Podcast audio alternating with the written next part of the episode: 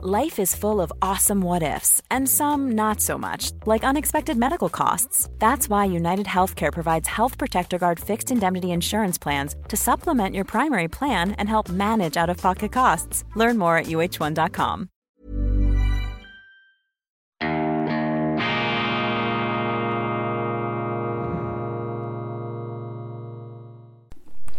Grüezi miteinander. Ganz herzlich willkommen bei Weltwoche Daily, die andere Sicht. Unabhängig, kritisch, gut gelaunt, schweizerische Ausgabe am Montag, dem 19. September 2022. Das große Sorgenthema ist die Wirtschaft. Was kommt da alles auf uns zu? Es kursieren apokalyptische Szenarien. Das eine oder andere ist auch durchaus real. Wie ist die Schweiz aufgestellt? Wie wird die Welt äh, sich präsentieren in wenigen Monaten. Worauf müssen wir uns einstellen? Das ist das große Thema. Interessanterweise spürt man die Auswirkung einer möglicherweise herannahenden Rezession noch nicht so extrem. Deshalb ist das in den Medien eher unterschwellig zu spüren, diese Angst. Und deshalb zum Einstieg in diese Sendung der Versuch einer kleinen Standortbestimmung. Punkt eins: Wir werden sicherlich auf schwierige Zeiten zusteuern. China hat Probleme, kommt aus dieser Covid-Pandemie sehr, sehr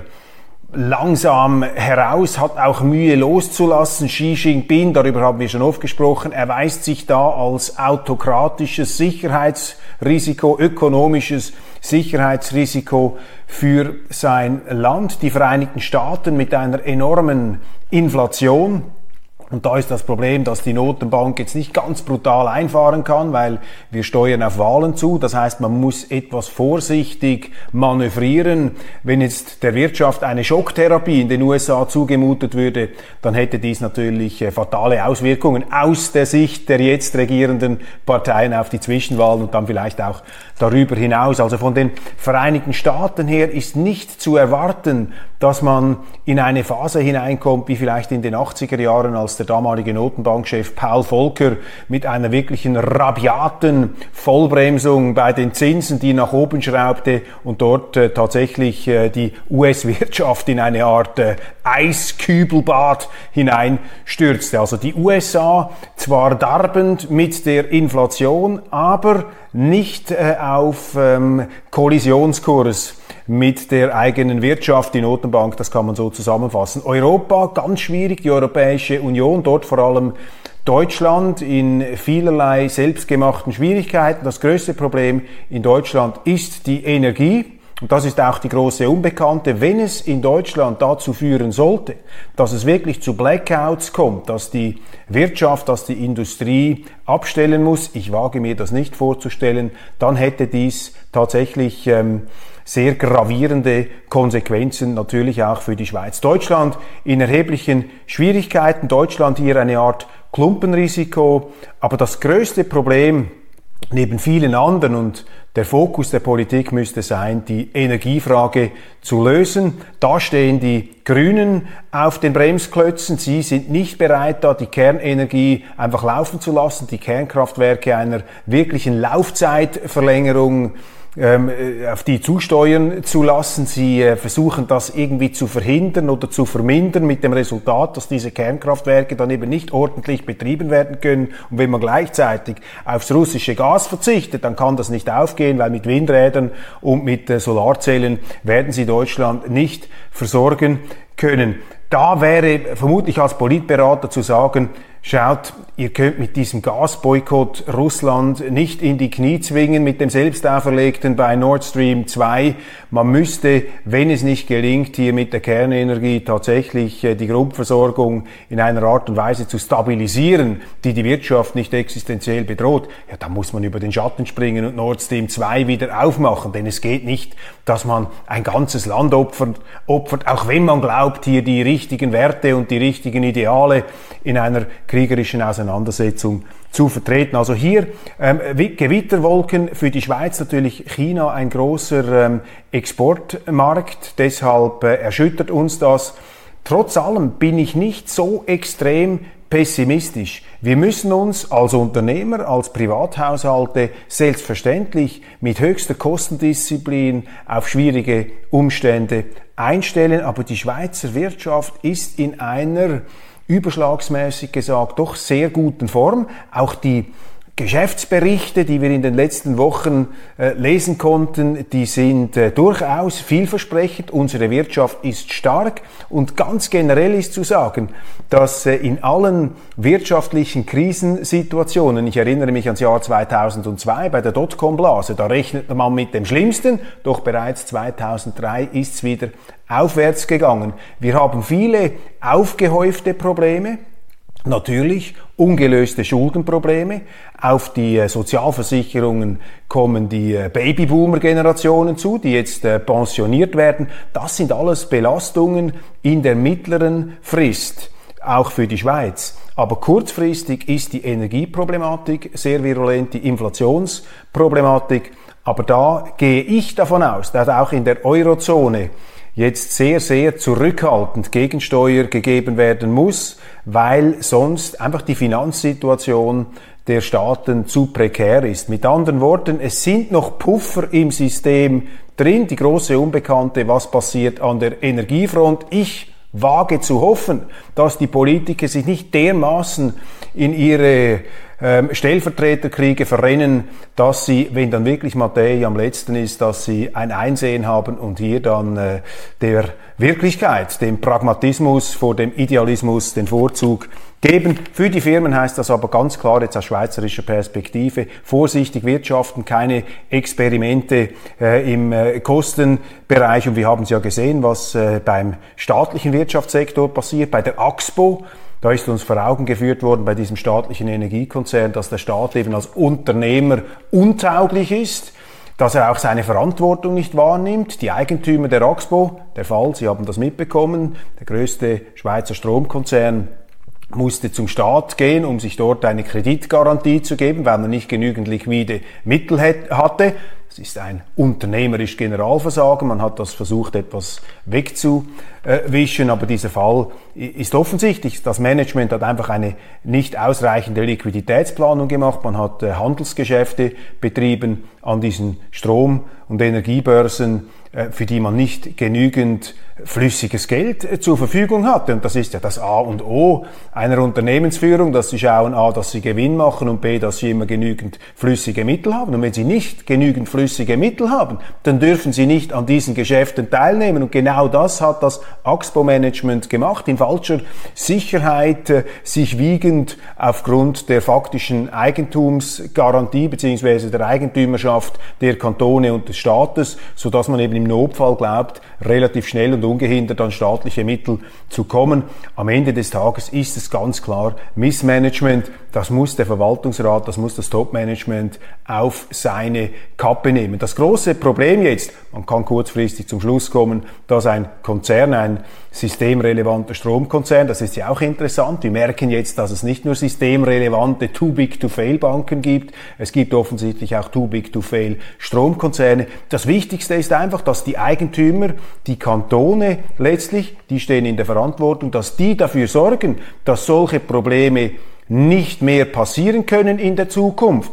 Und das ist hier zu kritisieren bei den jüngsten ähm, Beschlüssen auch des Nationalrates in Bern, dass man zwar das Geld gesprochen hat, dass man das abgesegnet hat, dass man hier mehr oder weniger den Mantel des Wohlwollens darüber gelegt hat, aber was man eben nicht getan hat, man hat nicht dafür gesorgt, dass in Zukunft eine solche Liquiditäts ähm, Notlage entsteht. Das heißt, man hätte der Firma Axpo gleich die Auflage verpassen sollen, dass sie nicht mehr in diesem Ausmaß Handelsgeschäfte betreibt, dass sie vielleicht kleiner wird, dass sie sich auf ihre wesentlichen Geschäfte konzentriert. Ähnlich wie man das bei den Banken gemacht hat nach der Finanzkrise, wo man gesagt hat, im Grunde ist das große Problem das Handelsgeschäft in den USA, also muss man das eher abspalten oder sogar verkaufen und dafür die Vermögensverwaltung, den Zahlungsverkehr in der Schweiz sicherstellen. Und ich glaube, so eine Art ähm, Gesundschrumpfung, Gesundung ist auch bei der AXPO gefragt. Wir sehen also, dass aufgrund steigender Preise, aufgrund der ganzen Notlage, die auch eine Folge ist der Sanktionspolitik, äh, des Kriegsentscheids auch von Wladimir Putin in der Ukraine, dass sich da für schweizerische Stromkonzerne Notlagen ergeben können, in denen der Staat beispringen muss, vielleicht eine Notwendigkeit besteht, das kann sein, schwierig zu beurteilen, wenn man nicht in die Bücher gesehen hat, aber wichtig ist, wenn man hilft, da muss man eben auch die richtigen Auflagen, die richtigen äh, Konsequenzen daraus ziehen, damit das in Zukunft nicht passieren kann, wie man das auch im Privatleben jederzeit machen muss. Entscheidend festzuhalten, der Staat taugt nicht als Unternehmer. Und das Problem, das ich noch sehe zusätzlich ist, dass man so einen Konzern wie Axpo pseudo-privatisiert hat. Also die verhalten sich wie eine Handelsgesellschaft, die auf den internationalen Märkten Präsenz markiert, aber der Eigentümer ist eben der Staat, nicht ein privater Eigentümer. Und da haben sie den Salat, das funktioniert nicht. Das haben wir übrigens auch mal bei der Swisscom gesehen, auch dort das Management wollte international expandieren, große Geschäfte machen und am Schluss äh, musste man sich eingestehen, dass das für die Eidgenossenschaft, für den Steuerzahler enorme Risiken bedeutet. Es gibt also nichts Neues unter der Sonne. Der Staat als Eigentümer, sozialistisch, das funktioniert nicht. Wenn wir schon bei der Energiedebatte sind, muss vielleicht noch etwas erwähnt werden. In diesem Zusammenhang wird immer gesagt, jetzt auch mit den Schnellschussmaßnahmen, die man ergreifen will, um die Energielücke zu stopfen, zum Beispiel ähm, Abschaffung mehr oder weniger der Umweltauflagen, man möchte jetzt eine Solarzellenbauoffensive in den äh, Bergen machen, alles ohne eine wirklich sorgfältige Prüfung, wieder so eine Sachzwangpolitik, wo man in etwas hineinrennt, wo man die Konsequenzen gar noch nicht kennt. Übrigens auch die Ökobilanz dieser Solarzellen, die möchte ich mal ganz sehen, nicht einfach nur schön gerechnet, damit das aufgeht im äh, grünen ideologischen äh, Gebetsbuch sondern äh, dass man eben mal sieht, auch bei der Herstellung entstehen giftige Stoffe, wie ist die Entsorgung, von wem machen wir uns abhängig mit diesen Solarzellen, zum Beispiel von China, ist das überhaupt sinnvoll? Das passiert jetzt so schnell und das äh, empfinde ich als sehr, sehr gefährlich. Und der Hintergrund ist ja dieses, das ist mein Punkt, äh, ist ja dieses Netto-Null-Ziel bis äh, CO2 bis 2050. 2050 Netto Null, das wird jetzt angestrebt. Und ich frage Sie, meine Damen und Herren, haben wir in der Schweiz jemals darüber abgestimmt, dass es ein Netto-Null CO2-Ziel gibt? Meines Wissens nicht. Belehren Sie mich eines Besseren. Ich glaube übrigens auch, dass es gar nicht notwendig ist. Ich bin nicht dagegen, umweltfreundliche Technologien auf die zu setzen und sich vom Verbrennen äh, fossiler Energien zu befreien. Aber bei allem im Leben müssen Sie, das Alte muss zuerst wirklich alt sein und schlechter funktionieren als das Neue, sonst dürfen Sie das Neue nicht machen. Und bei 2050, das ist aus meiner Sicht industrieller Selbstmord für die Schweiz, wenn man hier dieses Netto-Null-Ziel in diesem Zeitraum anzustreben versucht. Und es ist doch auch unnötig, denn ein Nullausstoß an CO2 Wozu soll das gut sein? Ein Teil des CO2s kann ja die Natur absorbieren. Wir erleben übrigens das interessante Phänomen, dass der hohe CO2-Ausstoß zu einer massiven Vergrünung unseres Planeten geführt hat. Darüber lesen wir gar nichts, dass ähm, gigantische Grünflächen hinzugewachsen sind. Es gibt eben bei Klimaveränderungen und CO2-Ausstoß immer mehrere Wahrheiten, aber in den Medien lesen Sie meistens nur eine und fragen sich auch, ob das überhaupt eine Wahrheit ist. Also aufgepasst da mit dieser hoch verideologisierten Energiediskussion, aufgepasst mit diesen Netto-Null-Zielen, da spüre ich eine ideologische Überforcierung eines Themas, das in dieser Hinsicht ähm, ähm, auch nicht demokratisch beglaubigt ist. Wechseln wir auf die Innenpolitik, auf die Parteipolitik jetzt auch während der Session in Bern. Hochinteressant, wie die Linken und die Grünen den SVP It's that time of the year. Your vacation is coming up. You can already hear the beach waves, feel the warm breeze, relax and think about work. You really, really want it all to work out while you're away. Monday.com gives you and the team that peace of mind. When all work is on one platform and everyone's in sync, things just flow wherever you are. Tap the banner to go to Monday.com. Here's a cool fact a crocodile can't stick out its tongue. Another cool fact you can get short term health insurance for a month or just under a year in some states. United Healthcare short term insurance plans are designed for people who are between jobs, coming off their parents' plan, or turning a side hustle into a full time gig. Underwritten by Golden Rule Insurance Company, they offer flexible, budget friendly coverage with access to a nationwide network of doctors and hospitals. Get more cool facts about United Healthcare short term plans at uh1.com. Bundesrat und Wirtschaftsminister Guy Parmelin ins Visier nehmen. Die Architekten, die Urheber, die Schadensverursacher der Energiewende, die uns all diese Probleme jetzt beschert hat, die Brandstifter, zeigen jetzt auf den Feuerwehrmann Parmelin, der das ausbaden muss, der das auch äh, bewältigen muss als Wirtschaftsminister, zeigen auf den und beschuldigen ihn, rufen, er habe alles verschlafen, er habe es falsch gemacht, er hätte schon viel früher auf sogenannte erneuerbare Energien setzen wollen. Ein fast schon Zelensky-haft brillanter PR-Coup, wie die eigentlichen Täter jetzt auf den äh, sozusagen sich zum Opfer machen beziehungsweise ablenken wollen von dem, was sie alles angerichtet haben. Und da müsste eine SVP jetzt aus meiner ähm, Betrachtung viel entschlossener dagegenhalten, weil dieses Narrativ, das setzt sich jetzt durch, diese Erzählung, dieser Mythos, dass man viel früher hätte auf Sonnenenergie und auf Windräder setzen müssen. Die bürgerlichen Parteien hätten das verhindert, allem voran die SVP. Und jetzt ist Parmelin schuld, der zum Zeitpunkt, als das entschieden wurde, noch gar nicht Bundesrat war. Eine völlig verkehrte Welt, aber auch von den Medien kolportiert, um die SVP da in die Defensive zu bringen. Und es sind wieder einmal nur zwei Parteien, Parteien im Bundeshaus, die SVP und alle anderen. Aber die SVP, die müsste sich weigern, die müsste sagen, nein, Entschuldigung, es sind die Linken und die Grünen.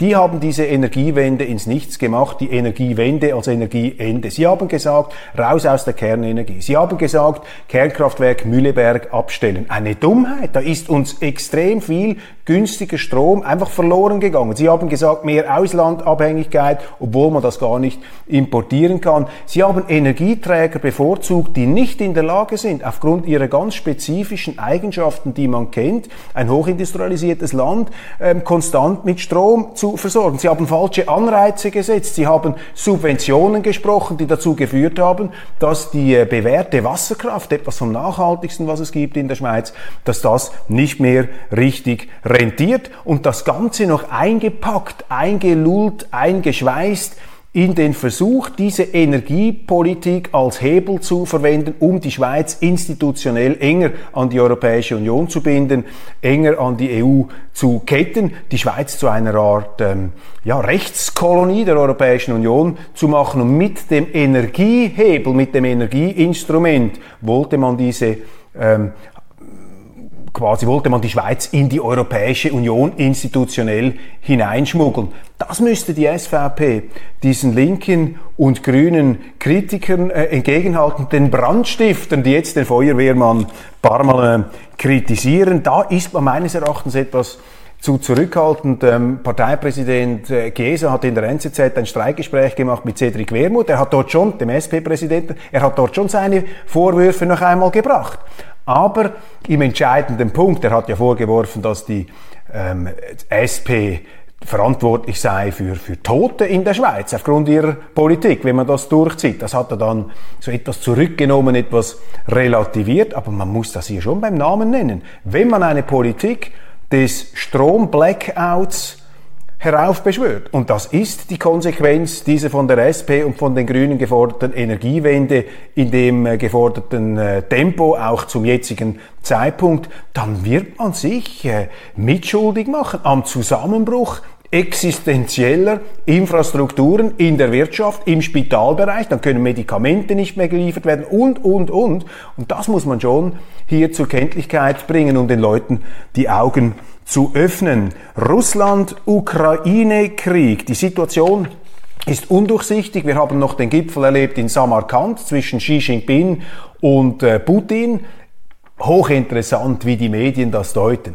Wenn Sie etwas die ausländischen Medien im Osten der Welt ähm, betrachten, dann ist das gewertet worden, dieses Samarkand, als äh, sehr herzliches Treffen, vor allem zwischen dem indischen Premier Modi und Putin, Xi Jinping, hier strategische Gemeinsamkeiten, massive Zusammenarbeit im ökonomischen Bereich. Ja, es gab auch Fragen und Sorgen, die da diskutiert worden seien, offenbar zwischen Putin und Xi Jinping.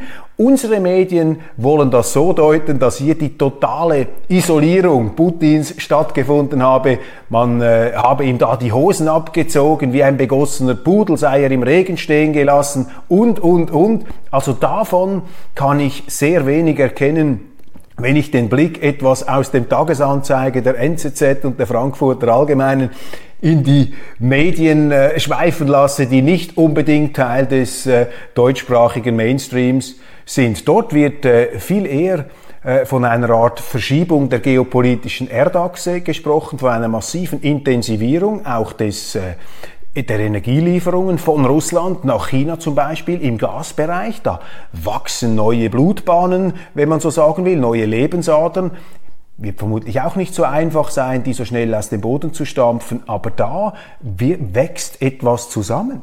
Und ich erinnere einfach daran, dass die Amerikaner immer gesagt haben, etwas vom Gefährlichsten, was dem Westen passieren kann, das war die Doktrin von Nixon, dem amerikanischen Präsidenten und Kissinger, ist, wenn die Russen und die Chinesen zusammenkommen. Und vergessen wir nicht die Inder noch, die haben ja schon mehr, mit, äh, schon mehr Einwohner, mehr oder stehen kurz davor, mehr Einwohner zu haben als China. Das ist noch eine Art, ein nicht berücksichtigter Gigant. Und das sind wesentliche Entwicklungen, die da passieren. Und ich warne vor Wunschdenken. Ich warne davor, dass wir uns die Welt so zurechtlegen, wie wir sie gerne hätten, äh, im Bereich auf die Geopolitik. Natürlich möchten viele im Westen sehen, dass Putin am Boden ist, dass Putin mit seiner Strategie komplett gescheitert ist. Vielleicht kommt es ja auch so heraus, das wissen wir noch nicht. Aber zum jetzigen Zeitpunkt ist es mit Garantie zu früh, solche Schlüsse zu ziehen. Und wir müssen uns eher fragen, was können wir tun? Also ich rede jetzt hier von den Amerikanern, ähm, Pluralis Majestatis und auch von der Europäischen Union, dass wir da nicht abgehängt werden, dass es da nicht eine Blockbildung gibt, die nicht in unserem Interesse sein kann. Putin hat dann auch Stellung genommen zum Kriegsverlauf in der Ukraine. Ich fand das interessant. Diese Pressekonferenz ist in unseren Medien fast überhaupt nicht besprochen worden. Er wirkte dort sehr ruhig, sehr gefasst. Ich habe auch gestaunt, sehr kritische Fragen der russischen Journalisten. Die haben gesagt, ja, läuft das nach Plan? Läuft das zum Ruder raus? Da gibt's ja Gegenoffensiven der Ukrainer. Wo stehen wir? Äh, müsste Russland da nicht viel entschlossener äh, eine militärische Antwort finden? Wie sehen Sie das? Und das muss man sagen, bei allem, wie man zu Putin stehen mag, er hat das sehr, sehr souverän gemacht, stand da vor einem Mikrofon, ohne Pult, ohne Manuskript, freie Rede, eine halbe Stunde, hat sich diesen kritischen Fragen gestellt und hat gesagt, ja, ähm, die Ukraine sei aus seiner Sicht vom Westen zu einem Instrument gemacht worden, um Russland auseinander zu dividieren, um Russland zu schaden, um Russland zu spalten und das dürfe er nicht zulassen. Das Kriegsziel sei die Befreiung des Donbass und eben diesen Versuch, die Ukraine aufzumunitionieren als Waffe, als antirussische Waffe hier geopolitisch festzuzurren, als Vorposten der NATO. Das gelte es zu verhindern. Das sei sein Auftrag mit einer begrenzten militärischen Spezialoperation, die auch gewisse Schranken bilde für die Einsatzfähigkeit. Aber er stellte dann in Aussicht, keine Ahnung, ob das einfach äh, Propaganda ist oder ob das auch einen realen Gehalt im Hintergrund hat er gesagt, ja, wenn diese Eskalation da vom Westen weitergetrieben wird, dann müssen auch wir entsprechend antworten. Dies die Aussagen von Putin, die man zur Kenntnis nehmen sollte, die man vielleicht auch einer kritischen Überprüfung unterziehen sollte, auf jeden Fall, aber nicht einfach ausblenden, wie das in unseren Medien der ähm, Fall ist. Sehr interessant, was da passiert. Wie kann man das Ganze von außen betrachten? Schwierig, treten auch Generale auf, drei Sternen auf den Schulterpatten, geben Diagnosen ab, aber den Gesamtüberblick haben die wenigsten und unseren Medien traue ich da auch nicht. Da ist das Wunschdenken ähm, dominant. Sicherlich ein Rückschlag für die Russen, ich glaube, das kann man sagen. Was sich da genau nun zusammenbraut, wie die Lage genau ist, sehr, sehr schwierig. Die ukrainische Seite natürlich medial überpräsent bei uns und damit auch die Art der Erzählung, die die Ukrainer haben wollen. Ähm, wir müssen einfach, ähm, glaube ich, äh, etwas aufpassen, dass wir da uns nicht in eine Art äh, Rausch hineinsteigern, Hochmut kommt vor dem Fall, ähm, vorsichtig bleiben, die eigenen Interessen immer wieder überprüfen. Der Winter naht und die Energiesituation ist brenzlig. Ich werde dann in der deutschen Sendung noch etwas auf diesen ähm, Sachverhalt zu sprechen äh, wir sprechen, äh, zu sprechen kommen. Hochmut kommt vor dem Fall. Ich erinnere daran, im letzten Februar haben die europäischen Mächte gesagt, wir kaufen kein Gas mehr bei Putin. Und heute ist es Putin, der am Gashahn dreht und die Europäer wollen immer noch kaufen. Einfach so viel zu den äh, Gefühlslagen, in denen man sich gelegentlich hier bewegt. Dann noch das letzte Thema in dieser Sendung, das man äh, vielleicht festhalten muss, auch in der ähm, Wochenendbetrachtung. In Schweden hat sich eine Art politische Zeitenwende abgespielt aus meiner Sicht. Also so etwas hat es ja noch nie gegeben, dass eine Mitte-Rechts-Regierung ans Ruder gekommen ist. Dieses schwedische Sozialmodell, dieses SP-Modell, das ist ähm, Geschichte, zumindest zum jetzigen Zeitpunkt. Die sind immer noch stark, die Linken. Aber dass sie da übertrumpft wurden in einer Wahl, in der es exakt um zwei Themen ging. Migration und Islam. Das war eine anti-schrankenlose Migrationswahl und eine anti-Islam-Zuwanderungswahl ähm, äh, jetzt in Schweden. Und die Bevölkerung hat hier dieser migrationsskeptischen, islamkritischen Sicht zu einer Mehrheit in der Regierung verholfen. Das ist das erschütternde Faktum. Und ich glaube, dass unsere Medien diesen Sachverhalt ganz gezielt kleinfahren, damit nicht ähnliche Entwicklungen bei uns stattfinden können, die von der linken und von der linksmittigen Establishment Corona kontrollierten Medien, das ist ja Mainstream-Medien, die wollen natürlich nicht, dass diese Parteien, die es, auch, die es auch in den kontinentaleuropäischen Ländern gibt, dass die so gewinnen wie jetzt in Schweden. Und darum fährt man das klein und, nehmen wir den Tagesanzeiger in der Schweiz, der schreibt nur von Nazis und Altnazis bei diesen Schwedendemokraten, die werden reflexhaft als Nazis verteufelt bestätigt das, was ich immer sage, dass jeder Konservative heute früher oder später, eher früher als später, als Nazi verleumdet wird. Eine Ungeheuerlichkeit, die die Medien hier eigentlich machen. Und in Schweden auch absurd. Diese Schwedendemokraten sind ja 1990 gegründet worden. Und ich frage mich, wie viele Nazis haben eigentlich 1990 noch gelebt? Die haben offenbar alle mit Verjüngungsmitteln den Zweiten Weltkrieg überstanden. Also da werden auch ähm, Geschichtsbilder konstruiert, die man vorsichtig ausgedrückt vielleicht etwas kritisch hinterfragen sollte. Aber die Wahl an sich ist natürlich schon eine Bombe, weil sie zeigt, dass hier eine Art äh, neu Beurteilung stattfindet der ganzen Wirklichkeit und das ausgerechnet in Schweden, wo man sich ja so lange so schwer getan hat. Und das könnte, das könnte ein Vorbote sein für das, was auch jetzt in Europa passiert. Die Migration läuft ja wieder äh, massiv jetzt aus Afrika. Wir haben die Energieprobleme und diese ganze Winnetou und Woke-Thematik, dieser, dieser ideologische, faule Zauber, diese, diese absurden äh, Wohlstandsverwahrlosungsthemen ich glaube einfach, dass die langsam verdampfen, die, die werden von der Wirklichkeit ähm, weggeschoben und man kommt dann wieder zurück auf die realen Probleme, die wirklich die Leute beschäftigen. Und Schweden, ich glaube, das dürfen wir einfach nicht unterschätzen, was dort passiert ist, aber die Medien sind hier nicht in der Lage, aus meiner Sicht, das objektiv ähm, äh, zu beurteilen. Nein, sie sind Partei in der Verleumdung, sie sind hier die schreibenden äh, Hil Helfer äh, der, der jetzt regierenden Partei, die natürlich äh, schlottern, die Angst haben, dass äh, zum Beispiel in einer Schweiz eine SVP, nicht, dass man das jetzt gleichsetzen kann mit dem, was in Schweden passiert und mit denen Parteien, aber dass rechte bürgerliche Parteien, liberal-konservative Parteien, migrationskritische Parteien, auch islamkritische Parteien ähm, hochkommen.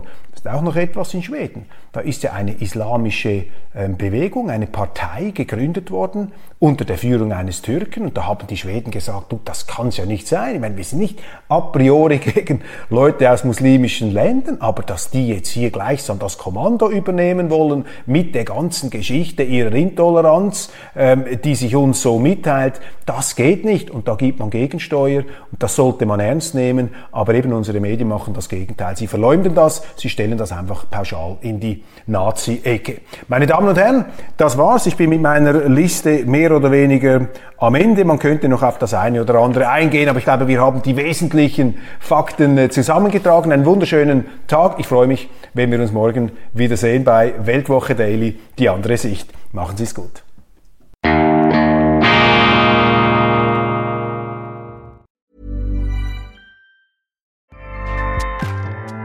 ACAST powers the world's best podcasts. Here's a show that we recommend.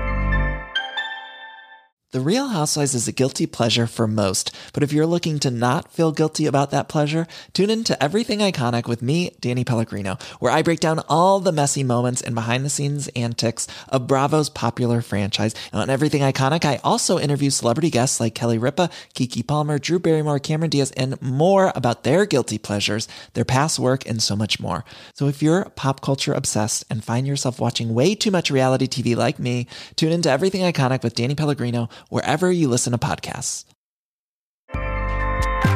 ACAST helps creators launch, grow, and monetize their podcasts everywhere. ACAST.com.